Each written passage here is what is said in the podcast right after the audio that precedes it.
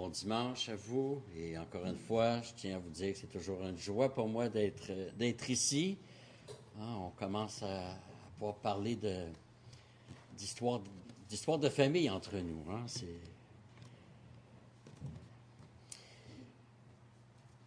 Et la prédication d'aujourd'hui va. Elle est d'abord tirée du livre des Nombres. Euh, on, a donné euh, ce titre à ce livre à cause de, des quelques recensements qu'on y trouve, mais c'est un titre qui ne rend pas euh, justice au thème du livre. en fait, on pourrait... Euh, le thème principal de ce livre, c'est Dieu qui est avec son peuple au désert, donc Dieu présent au désert. Et on voit euh, la fragilité du peuple. On sait que le peuple qui est entré en terre promise la génération qui est entrée en terre promise, c'est celle qui a cru. la génération qui l'avait précédée, elle est tombée au désert à cause de l'incrédulité. Et c'est à cette génération que Dieu a dit, je l'ai juré dans ma colère, jamais ils n'entreront dans mon repos. Mais la deuxième génération, celle qui est née au désert, qui n'avait pas vu tous les miracles en Égypte, les plaies, c'est celle qui a cru. Ce qui nous montre que, contrairement à ce qui est véhiculé parfois aujourd'hui, on n'a pas besoin des, miracles pour que les gens croient. C'est ceux qui ont vu les miracles en Égypte qui, n'ont pas cru, qui sont tombés au désert, alors que ceux qui n'avaient pas vu ces miracles, ils ont cru, ils sont entrés en terre promise. Et on voit dans le livre des Nombres la faiblesse humaine, mais aussi la fidélité de Dieu. Et n'est-ce pas que c'est notre expérience? Euh, nous faisons constamment face à notre faiblesse, notre fragilité, notre vulnérabilité, notre infidélité.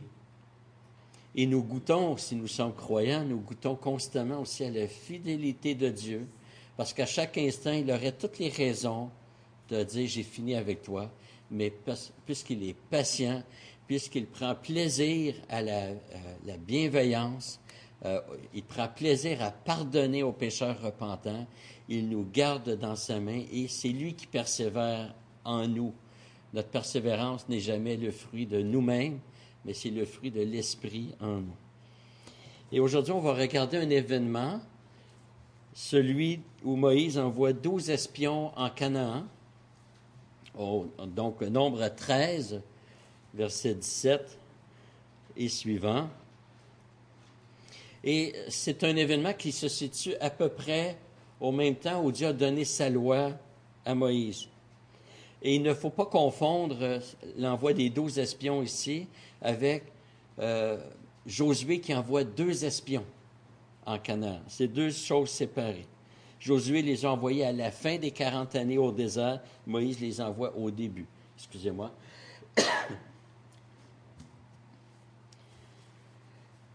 Et on va assister d'abord à leur envoi, les versets 1 euh, à 20 de chapitre 14, et ensuite les versets 21 à 25, le séjour en terre promise, et, finalement le retour et le rapport, versets 26 à 33. Alors, je vous ai dit nombre 13 à partir du verset 17. En fait, ça va être à partir du verset 1. Euh, et on va se poser la question, lorsque les circonstances ne se présentent pas, euh, ne, semble pas favorable. À, partir de quoi est-ce que nous réfléchissons? Donc, nombre 13, euh, verset 1 à 20, l'Éternel parla à Moïse et dit, Envoie des hommes pour explorer le pays de Canaan que je donne aux Israélites. Vous enverrez un homme de chaque tribu de leur père, choisi parmi les chefs. Moïse les envoya du désert de Paran d'après l'ordre de l'Éternel. Et on va aller directement au verset 17. Moïse les envoya pour explorer le pays de Canaan. Il leur dit, montez ici par le Négueb. Le Négueb est, un désert. Puis vous montrez sur la montagne. Vous verrez le pays, ce qu'il est, et le peuple qui l'habite, s'il est fort ou faible, s'il est en petit ou en grand nombre. Ce, ce qu'est le pays où il habite, s'il est bon ou mauvais, ce que sont les villes où il habite, campements ou forteresses, ce qu'est le terrain, s'il est grand ou maigre, s'il s'y trouve des arbres ou s'il n'y en a point. Fortifiez-vous, prenez des fruits du pays. c'était le temps des premiers raisins. Alors, l'époque des raisins situe les événements quelque part entre la fin juillet et septembre. Et on voit que c'est Dieu lui-même qui demande que des espions soient envoyés. On a, on a lu ça au verset 1 à 3. Et Dieu voulait que chaque tribu soit représentée. on se rappelle que le peuple était euh, subdivisé en douze tribus, hein, représentant à peu près les douze fils de Jacob. Et euh, Dieu veut que chaque tribu soit représentée. Et on peut se demander pourquoi est-ce que Dieu demande aux espions d'aller vérifier le pays, le pays promis. Euh, Dieu savait très bien euh, ce qu'était ce pays. N'est-ce pas lui qui, fait pousser, qui, crée le désert? Et Moïse le savait aussi, puisque Dieu avait dit que le pays promis était un pays où coule le lait et le miel. Donc, Dieu agit pour convaincre son peuple. Et pour, il va démontrer à travers euh, cet événement, finalement, qu'il y a un problème au sein du peuple. Ah, ça c'est gentil. J'attendais ce H2O. Merci, c'est gentil.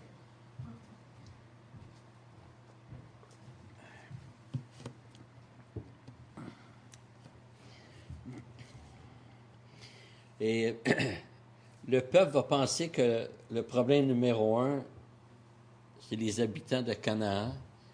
Et Dieu va démontrer que le problème numéro un, c'est le cœur de l'homme. le problème n'est jamais dans les circonstances. C'est dans celui qui les regarde, qui les interprète et qui les analyse. Donc Dieu demande un membre de chaque tribu pour aller examiner. Et c'est important, c'était important, on voit ça plus d'une fois où Dieu demande que chaque tribu soit représentée. Pour les gars, Dieu demande cela, etc. Et on se rappelle que c'est un peuple qui avait beaucoup de difficultés à croire. On se rappelle des murmures. Donc, maintenant, la deuxième partie, versets 21 à 25. Ils montèrent et ils explorèrent le pays, depuis le désert de Tine jusqu'à Rehob, à l'entrée de Hamath. Ils montèrent dans le Négueb et ils allèrent jusqu'à Hébron, où était Aïman, Shemaï, Sheshaï plutôt, et Talmaï, enfants d'Anak. Hébron avait été bâti sept ans avant Tsoan en Égypte.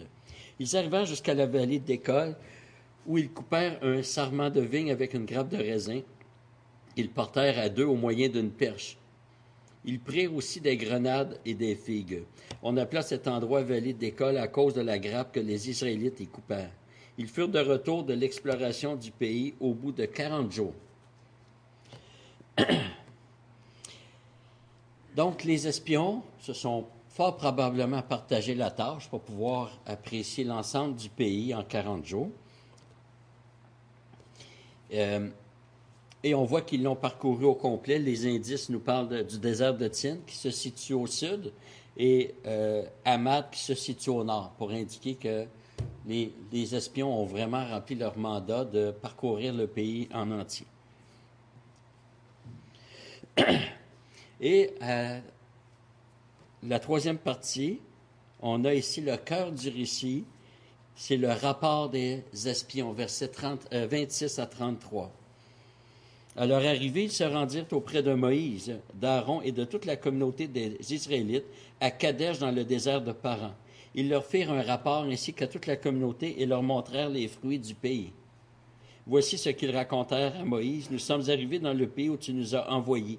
C'est bien un pays de lait et de miel, et en voici les fruits. Ça, c'est une donnée importante. Mais le peuple qui habite ce pays est puissant, les villes sont fortifiées, très grandes. Nous y avons même vu des enfants d'Anak. Les Amalécites habitent le pays de Négueb. Les Hittites, les Yébousiens, les Amoréens habitent la montagne et les Cananéens habitent près de la mer et sur les rives du Jourdain. Caleb fit taire le peuple qui murmurait contre Moïse. Il dit, Montons et nous prendrons possession du pays, car nous en serons vainqueurs. Mais les hommes qui étaient montés avec lui dirent, Nous ne pouvons pas monter pour combattre ce peuple, car il est plus fort que nous. Et ils décrièrent devant les fils d'Israël le pays qu'ils avaient exploré. Ils dirent, Le pays que nous avons parcouru pour l'explorer est un pays qui dévore ses habitants. Tout le peuple que nous y avons vu se compose d'hommes d'une haute taille. Nous avons vu là les géants, fils d'Anak, de la race des géants. Nous étions à nos yeux comme des sauterelles, et c'est ce que nous étions aussi à leurs yeux.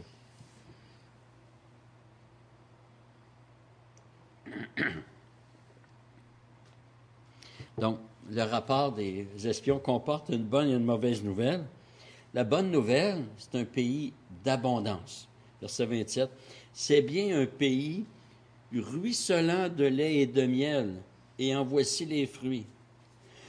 Pourquoi c'est important? Parce que c'est exactement l'expression par laquelle Dieu avait décrit le pays promis. C'est un pays où coule le lait et le miel. Autrement dit, les espions reviennent et ils disent, le pays est conforme à ce que Dieu avait dit. C'est exactement le pays qui correspond à la promesse de l'alliance. Mais pour les dix premiers espions, il y a une mauvaise nouvelle.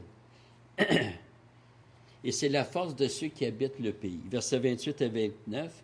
Mais le peuple qui habite ce pays est puissant, les villes sont fortifiées, très grandes. Nous y avons même vu des enfants d'Anak. Les Amalécites habitent le pays de Négueb, les Hittites, les Yébousiens, les Amoriens habitent la montagne et les Cananéens habitent près de la mer et sur les rives du Jourdain. Et le mais ici, il est important. Si euh, je vous dis euh, euh, j'ai tellement de j'ai tellement le goût d'aller manger au restaurant, mais j'ai pas beaucoup d'argent. Vous comprenez que ce qui suit risque d'annuler la première partie. Finalement, j'irai pas. Hein. Mais si je renverse cela, et que je, je dis j'ai pas beaucoup d'argent, mais j'ai tellement le goût d'aller manger au restaurant, probablement je vais y aller puis je vais mettre ça sur la carte de crédit. Ce qui suit le mais l'emporte. Alors, les, espions disent c'est un pays où coule le lait et le miel, mais le peuple qui habite ce pays est puissant. Et dans leur rapport, c'est ça qui va dominer. Ils vont oublier la promesse.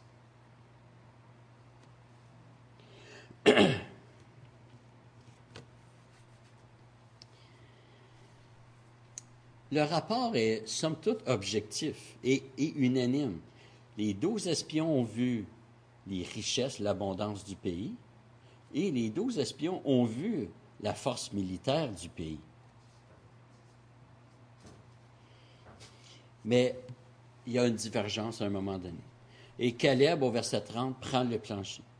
Il dit, montons, nous prendrons possession du pays car nous en serons vainqueurs. Caleb, il faut saluer que non seulement il est prêt à affronter les puissants cananéens, mais il est prêt à confronter les opposants de sa propre nation. C'est un conquérant, c'est un guerrier, tout comme Josué. Et le chrétien doit être un guerrier, parce que Dieu est un guerrier. Dieu est un conquérant. On ne se bat pas avec les armes de ce monde, mais avec les armes spirituelles, les armes de la justice. Mais on doit conquérir.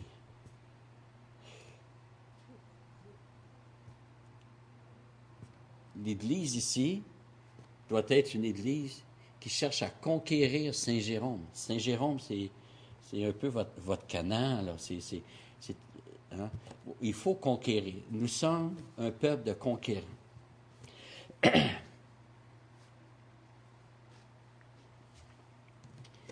Donc, tous les espions rapportent les mêmes faits, mais ne s'entendent pas sur la place à donner à chaque fait, sur l'évaluation, sur l'appréciation.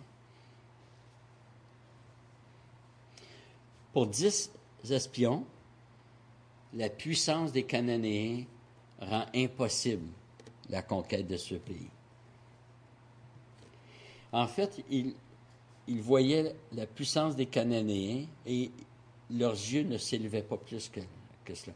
S'ils avaient levé les yeux vers l'Éternel, ils auraient vu, comme David devant Goliath, c'est la même chose. Ils auraient vu qu'il y a un Dieu tout puissant, non pas un peu plus puissant, mais tout puissant au-dessus. Et c'est ce qui fait dire à Caleb, montons et nous prendrons possession du pays. Euh, Caleb n'est pas euh, une personne irréaliste, n'est pas une personne stupide ici. C'est un homme de foi. Dieu a dit de prendre possession du pays. Pourquoi craindrait-il? C'est ça le raisonnement de Caleb. Caleb n'a jamais dit que les habitants ne sont pas euh, puissants. Mais c'est sur la base de la promesse de Dieu qui peut dire montons et nous prendrons possession. Vous savez, quand on médite la parole, quand on la mémorise, quand on l'étudie, lorsque vient la circonstance difficile, on est beaucoup mieux équipé pour bien interpréter les faits. Caleb s'est rappelé la parole de Dieu. Il a fallu qu'il la médite en quelque part. Il a fallu qu'il la lise. Hein. Et lorsque la circonstance vient, il est équipé, prêt à toute bonne œuvre pour servir fidèlement son Dieu. Mais si on ne s'équipe pas lorsque vient la difficulté et on ne connaît pas l'avenir, peut-être y aura-t-il des persécutions euh, sévères au Québec. On ne serait pas surpris. Mais si, c'est pas lorsque l'épreuve viendra qu'il faudra commencer à y penser. C'est dès maintenant, méditons, euh, accrochons-nous à cette parole. C'est elle qui va nous garder dans l'adversité. Et chapitre 14, versets 1 à 4, on a la réaction du peuple. Toute la communauté éleva la voix et poussa des cris, et le peuple pleura pendant cette nuit-là. Tous les Israélites murmurèrent contre Moïse et Aaron, et toute la communauté leur dit, Que ne sommes-nous morts dans le pays d'Égypte, et que ne sommes-nous morts dans ce désert? Pourquoi l'Éternel nous fait-il entrer dans ce pays pour tomber par l'épée? Nos femmes et nos petits-enfants deviendront une proie. Ne vaut-il pas mieux pour nous retourner en Égypte? et ils se dirent l'un à l'autre, donnons-nous un chef et retournons en Égypte.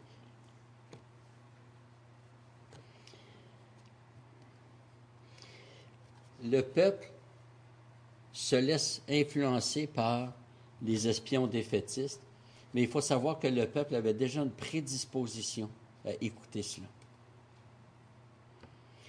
Euh, il me semble que tantôt, je, je me suis peut-être trompé. J'ai peut-être dit que le livre des Nombres rapporte le récit de la deuxième génération.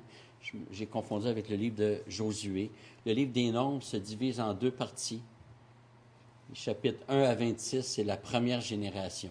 Je pense que c'est jusqu'à 25. 26, c'est quelques consignes.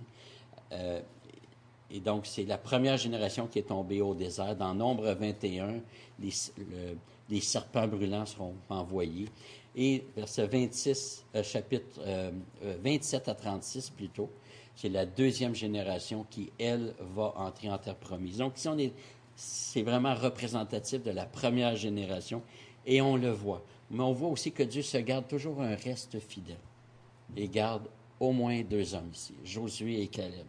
D'ailleurs, ce sera les deux seuls qui auront connu l'Égypte et qui vont connaître la terre promise.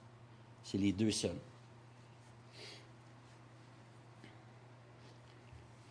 je vous invite à tourner dans Genèse 15, les versets 18 à 21.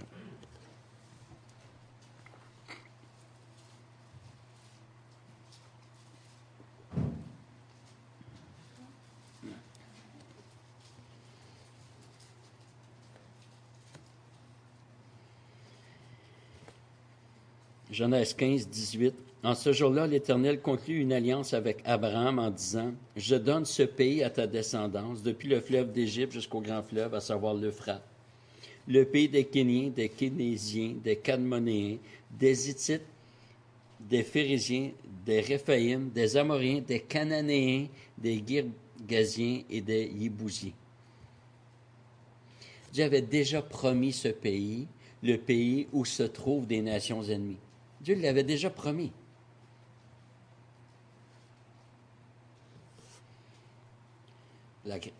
La, seule différence entre Josué et Caleb et les, dix autres, c'est la foi qu'ils ont dans les Écritures, dans, dans ce que Dieu dit.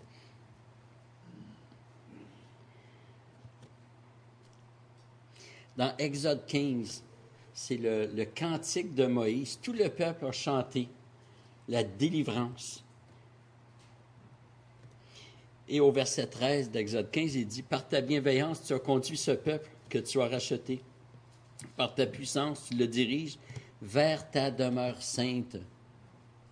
La demeure sainte, à l'époque, c'était préfiguré par Jérusalem, c'était relié euh, au pays promis. Et tout le peuple a chanté ce cantique, a dit Amen à ce cantique. Au verset 15 d'Exode 15, les commandants des dômes s'épouvantent, un frémissement saisit les guerriers de Moab, tous les habitants de Canaan défaillent.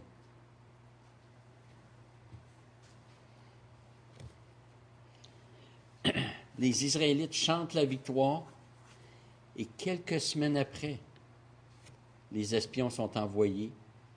Ils reviennent 40 jours après et là, ils craignent les Cananéens. Vous savez, il y a des fois, on peut chanter des choses, mais lorsque vient le temps des vivre, il, y a il peut y avoir un décalage. Hein? Combien de fois on a chanté euh, Oui, prends tout, Seigneur Moi, je le, à chaque fois que je le chante, j'en fais un chant d'aspiration et non pas de description.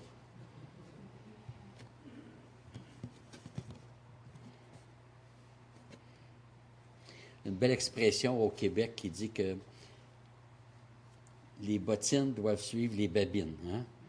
Ce qu'on dit doit se confirmer, se vérifier dans l'agir. Et dans Nombre 14, versets 5 à 9, on voit la réaction des responsables, des leaders. Et ça commence toujours par là. Moïse et Aaron tombèrent face contre terre devant toute l'assemblée de la communauté des Israélites. Et parmi ceux qui avaient exploré le pays, Josué, fils de Nun, et Caleb, fils de Yéphoné, déchirèrent leurs vêtements et parlèrent ainsi à toute la communauté des Israélites.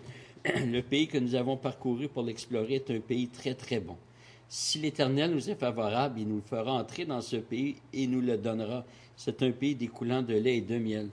Seulement ne soyez pas rebelles contre l'Éternel et ne craignez pas les gens de ce pays, car ils nous serviront de pâture. Exactement la même expression qu'on va retrouver plus tard euh, dans la bouche de David contre Goliath.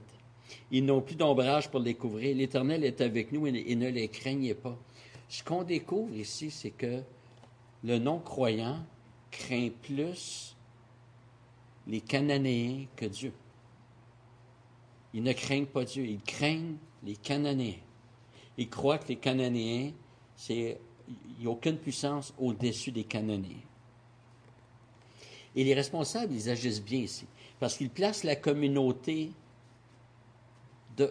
devant Dieu, devant ce que Dieu a dit. Et ça, c'est toujours le rôle d'un bon leader, qu'il soit pasteur, un père de famille.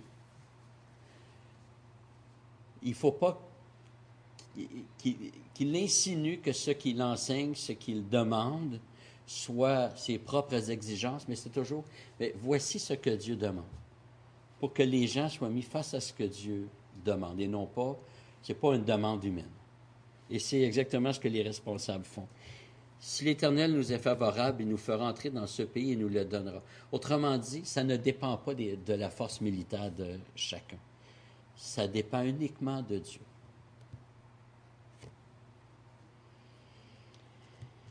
Et quand les leaders disent que les nations ennemies n'ont pas d'ombrage, ça signifie que Dieu ne leur est pas favorable. Ils n'ont aucune protection. Dans la Bible, l'ombre indique la protection. L'Esprit Saint viendra sur toi et te couvrira de son ombre. C'est une action en faveur de l'accomplissement du plan de, de Dieu. Mais eux sont étrangers aux promesses, ils sont étrangers aux alliances, ils sont étrangers à Dieu. Psaume 36, verset 7. Combien précieuse ta bienveillance, ô Dieu. À l'ombre de tes ailes, les humains se réfugient. L'ombre, c'est la protection. Et frères et sœurs, vous êtes à l'ombre. Vous êtes sous l'ombre de l'Éternel. Peu importe les circonstances, les événements, vous êtes à l'ombre. Dieu ne retire jamais son ombre à son peuple.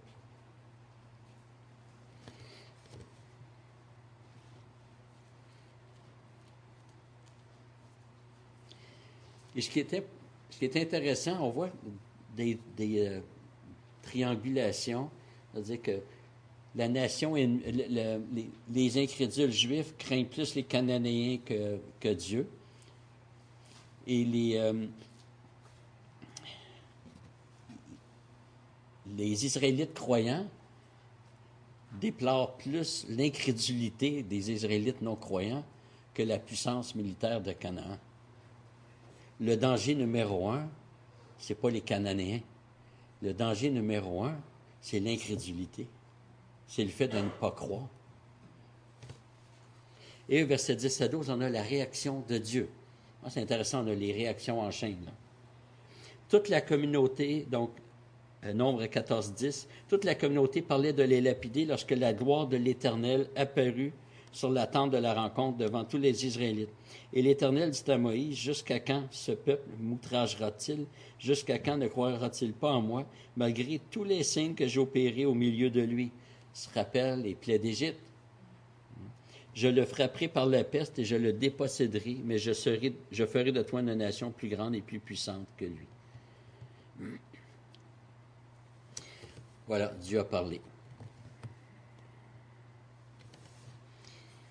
Et Dieu situe bien le problème. Le peuple s'en est pris à Moïse. Il parlait de lapider Moïse et Aaron. Dieu dit, ce peuple m'outrage. C'est-à-dire, il s'en prend, il s'en prend à moi, il s'en prend pas à Moïse et Aaron. Ça, ce sont mes représentants. Le peuple, finalement, n'est pas opposé à Moïse et Aaron, il est opposé à Dieu. Et quand un non-croyant s'oppose à nous, sachons que c'est parce qu'il s'oppose à Dieu. Nous, nous sommes un pion au sens où nous sommes euh, un représentant. Mais la vraie opposition, elle est contre Dieu.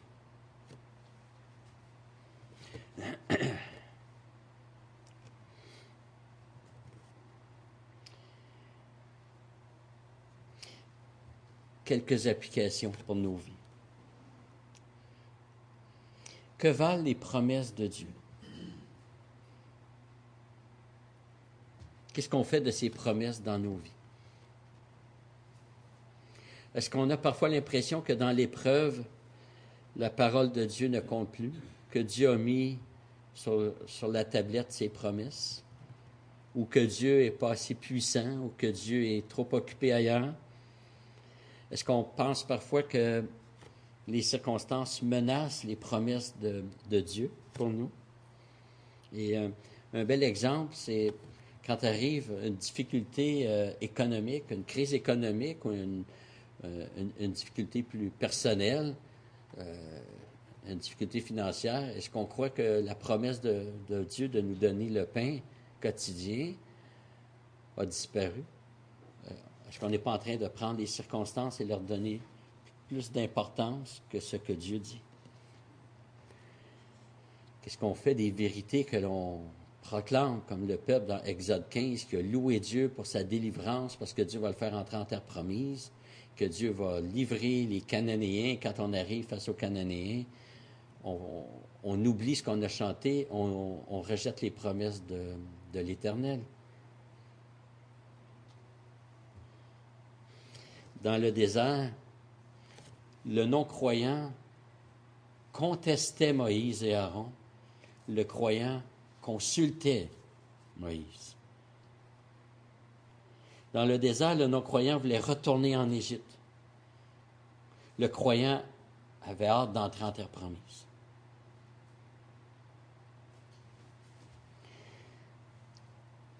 Dans le désert, le non-croyant insinuait que Dieu les avait amenés au désert pour les faire mourir. Le croyant croyaient que Dieu les avait amenés au désert pour les, les faire vivre en terre promise.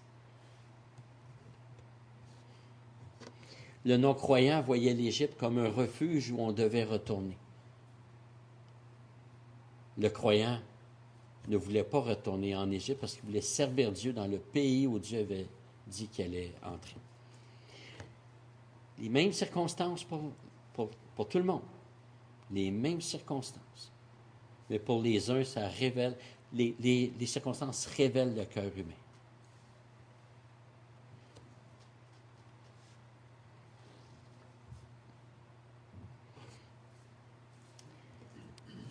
Frères et sœurs, on n'aura jamais une bonne évaluation des circonstances sans les analyser à partir de l'Écriture. Les épreuves dans nos vies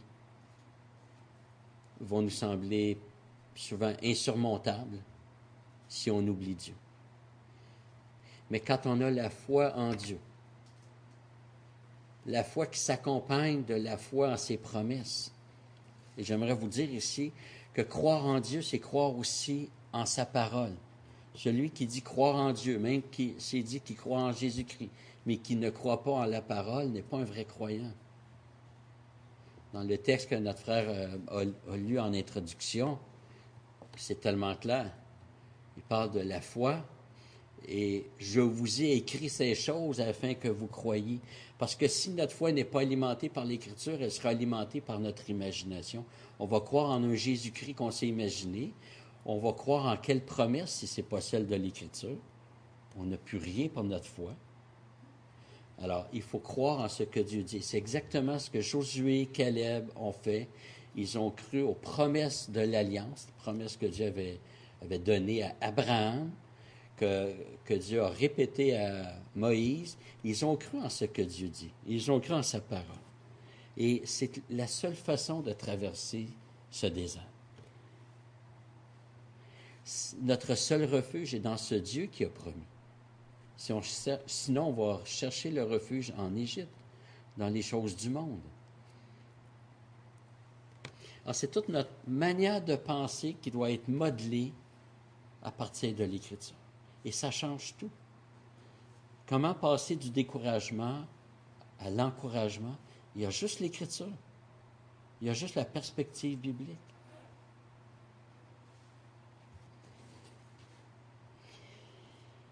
Alors qu'on puisse être des Josué, des Caleb, des Moïse, qui ont cru, malgré l'opposition du peuple, malgré le danger de l'ennemi, ils ont cru. Et Josué et Caleb sont entrés en terre promise. Alors, frères et sœurs, nous avons nous aussi une terre promise qui nous attend. C'est la patrie céleste. C'est devant l'horizon, c'est à l'horizon de tous ceux qui sont croyants et que seuls les yeux de la foi permettent de voir. Que le Seigneur vous bénisse.